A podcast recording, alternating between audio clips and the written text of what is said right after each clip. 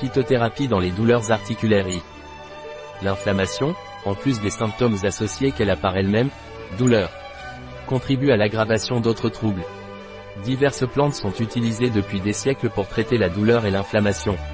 On sait aujourd'hui que les principes actifs de ces plantes sont capables d'inhiber ou de moduler les deux voies majeures du métabolisme des substances pro-inflammatoires, la voie de la cyclooxygénase et la voie de la 5-hydroxygénase, contribuant ainsi à réduire l'inflammation.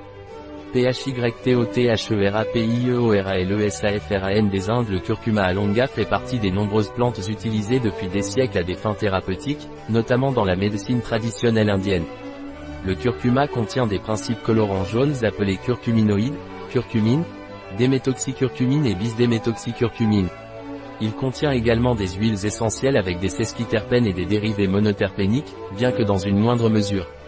Il contient également de l'amidon, dont le composant principal est les arabigogalactanes. Mais son activité anti-inflammatoire, antioxydante et antidégénérative est due aux curcuminoïdes. Ces dernières années, de nombreuses études internationales ont confirmé ses effets thérapeutiques les douleurs et raideurs articulaires sont d'un grand intérêt. La curcumine aide à réduire l'inflammation et la malnutrition du cartilage. En effet, il peut ralentir la progression de l'arthrose. La curcumine a un effet similaire à celui de certains anti-inflammatoires. Module l'inflammation et la douleur de la manière suivante, il inhibe l'activation du facteur de transcription NFKB. Réduit l'expression de l'ILIN et du TNFA. Réduit l'expression de COX-2 qui réduit la production de PGE2 réduit l'expression de l'ox et donc des leucotriènes, réduit l'expression des métalloprotéases, empêche l'apoptose des chondrocytes induites par l'IL1, augmente l'expression des cytokines anti-inflammatoires IL10. Il réduit le taux de ROS et de peroxydation lipidique grâce à sa capacité à augmenter l'activité de la catalase et de la SOD, et grâce à sa propre activité antioxydante.